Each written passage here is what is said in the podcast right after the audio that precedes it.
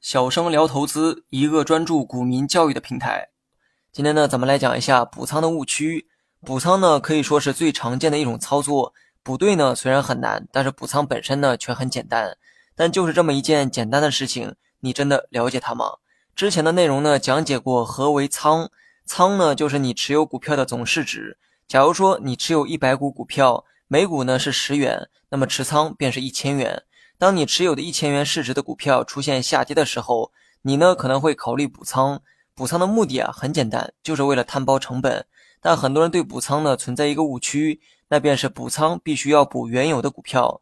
比如说你买的 A 股票出现了下跌，于是你在更低的位置再次买入了一定数量的 A 股票。这种行为呢的确叫补仓，但补仓呢并不局限于同一只股票，你去买入其他的股票也属于补仓的一种。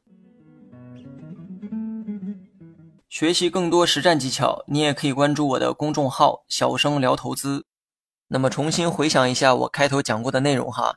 仓的含义是你持有股票的总市值，但没有人规定你只能持有一只股。假如说你买了三只股，总共花费是十万，这十万就是你的持仓。不久呢，股价出现了下跌，十万的持仓变成了八万。此时呢，你决定补仓两万，让持有的股票市值再次回到十万。所以呢，补仓是针对你持有的股票市值而言的操作，而不是针对某一只股票。你决定补仓的两万，可以去买原先持有的股票，也可以去买不曾持有的股票。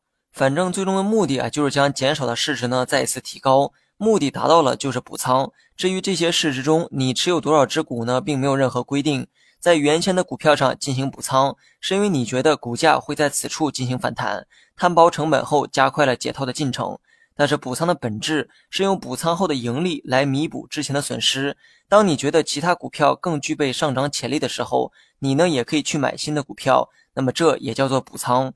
所以实际操作的时候啊，一定要灵活多变。很多人理解的补仓呢，是在原先持有的股票上进行，但其实呢，补仓是在你持有股票的总市值上进行的操作。好了，本期节目就到这里，详细内容你也可以在节目下方查看文字稿件。